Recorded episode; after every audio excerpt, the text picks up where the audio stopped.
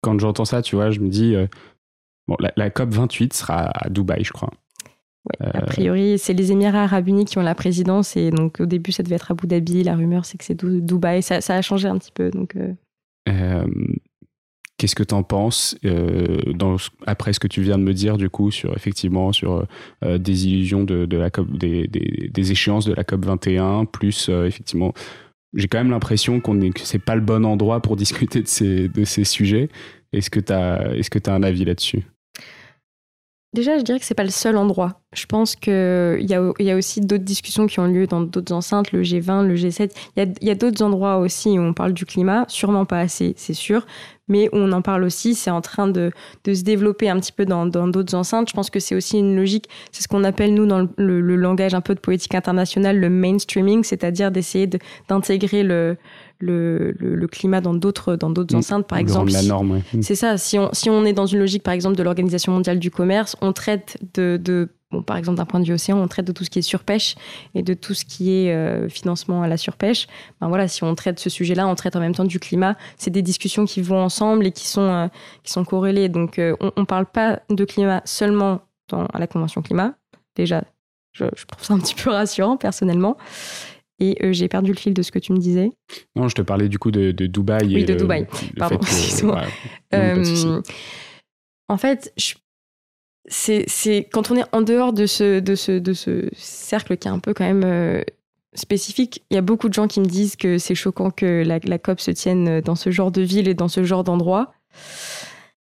C'est vrai que c'est pas les pays qui sont le plus mobilisés sur la question climatique, pour le dire diplomatiquement. D'un autre côté, c'est aussi une façon de les inclure dans la discussion. Je reviens un petit peu sur ce que je mm. disais au début, et peut-être en m'écoutant, on me dirait que je suis un peu naïve et que, et que c'est beaucoup de wishful thinking, comme on dit, et un petit peu tomber dans le... Des bonnes pensées. Voilà, c'est ça.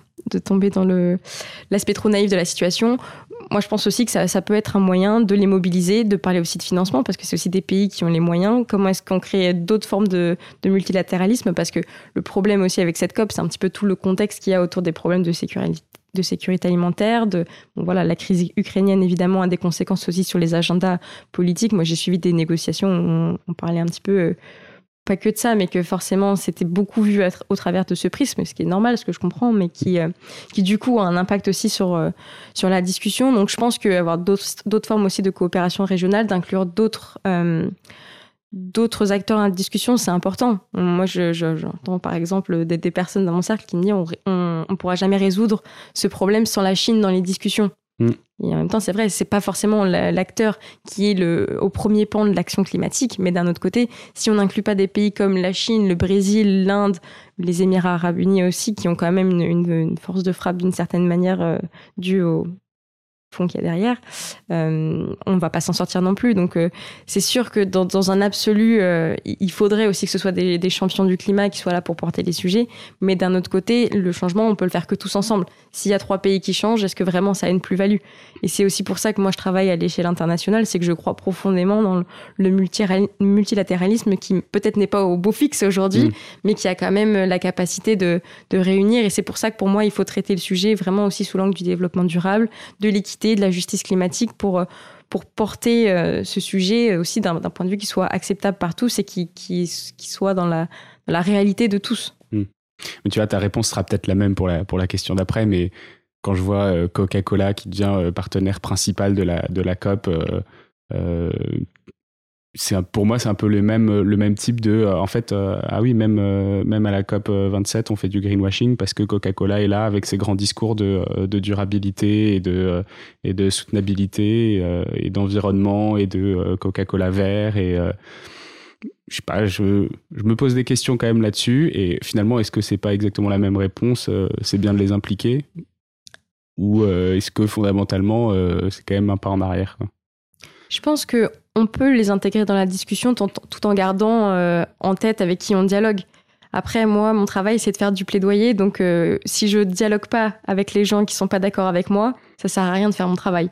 Ça, c'est clair. Donc, euh, on me le dit beaucoup en me charriant sur les, les, types d'organisations avec lesquelles je peux travailler, dans, bah, dans le marin, par exemple, le transport maritime, des grosses entreprises. Mais en même temps, si on n'est pas là pour dialoguer avec ces gens, euh, comment est-ce qu'on va s'en sortir derrière? Et euh, cette logique un peu de, donc de blue washing chez nous, qui équivaut au greenwashing, c'est... Euh, moi, j'essaye de le voir, alors c'est peut-être un peu tiré par les cheveux, mais j'essaye de le voir comme quelque chose de positif parce que ça veut dire qu'ils sont déjà conscients que pour être dans le bon, ça veut dire qu'il faut parler de climat, il faut changer de discours. Et, c'est quand même une première, euh, une première étape de se dire mm. qu'ils se rendent compte que ce qu'ils font, c'est peut-être pas terrible. Donc, euh, donc j'essaye de le voir euh, d'un point de vue optimiste comme ça et de me dire, bon, maintenant il faut les inclure. Mm. Et, et c'est aussi la logique de, de, cet de ce genre d'événement, les, les COP, d'autres sommets internationaux. C'est aussi des moments où il y a des engagements de prix. Pour pouvoir avoir de la visibilité dans ce genre d'événement, il faut prendre des engagements.